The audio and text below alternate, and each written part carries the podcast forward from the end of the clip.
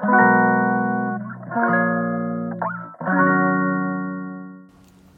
のラジオは当たり前の毎日をもっと楽しくをテーマに配信していくラジオです。おはようございます。カナリアかなこです。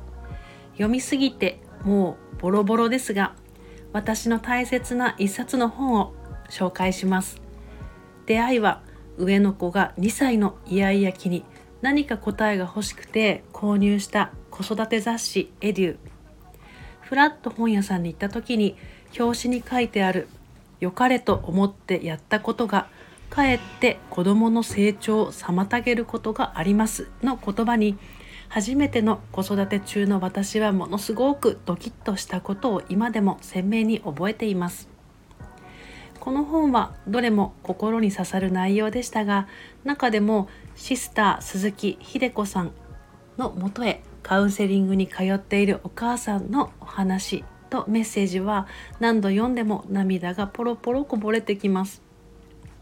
勉強もできて性格も素直で絵も体操も音楽も上手という誰もが羨むほど優秀な女の子がいました。その子のお母さんは出来の良い娘に全てをかけていました。子供に落ち度がないよう次は何をすべきかということだけに焦点を合わせそれはもう完璧に行き届いた子育てをしていました。順調だった子育てに異変が起きたのは小学校5年生の時です。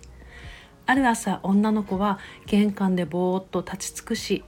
「お母さん私は次何をしたらいいの?」とぽつり。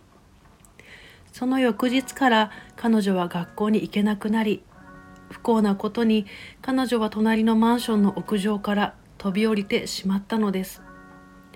とてもショッキングな内容に胸がぎゅっと締め付けられました。この実話を通してシスター鈴木さんが伝えたいことは人間にとって一番大切なものは選択できる自由であるということでした。子供の意思を尊重せずに何でもお母さんが先に解決することは子供の生きる力を奪うことですと書かれていました。何度読んでも胸に刺さります。当時2歳だった娘はあっという間に今年12歳になります。この本のおかげで私は子供のやりたいこと好きなことを心から応援できるようになりました。このエリューは今でも私の大切なお守りです。本との出会いに本当にありがとうと感謝です。ここからはコメントへのお返しをいたします。51回目の配信にコメントをくださったやっちーさん。私も後になってなんで怒ってしまったんだろうと一人反省ばかりしています。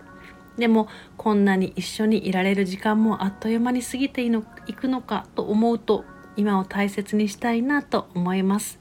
コメントくださりありがとうございます。それでは今日も心穏やかにポジティブでありますようにまた次のお話で。